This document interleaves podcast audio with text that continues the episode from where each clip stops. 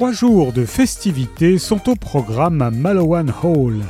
Pour cette réception dans leur manoir campagnard, Agatha Christie et son mari ont prévu les choses en grand, réunissant leurs plus proches amis. Mais dès le premier jour, un homme inconnu au bataillon est retrouvé assassiné dans la bibliothèque. Dans un huis clos grouillant d'invités et de personnel, ce ne sont pas les suspects qui manquent, à moins qu'un étranger se soit introduit dans la propriété. Avec une police locale aussi tatillonne qu'incompétente et une armée de paparazzi tapis dans le parc, il faut rapidement ramener le calme.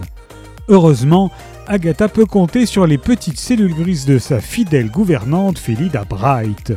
Avec des nerfs d'acier et une passion certaine pour les intrigues, Philida va devoir suivre à la lettre les enseignements d'Hercule Poirot et de Miss Marple pour pouvoir démasquer le coupable. Petit meurtre chez Agatha de Colin Cambridge est paru chez City Edition.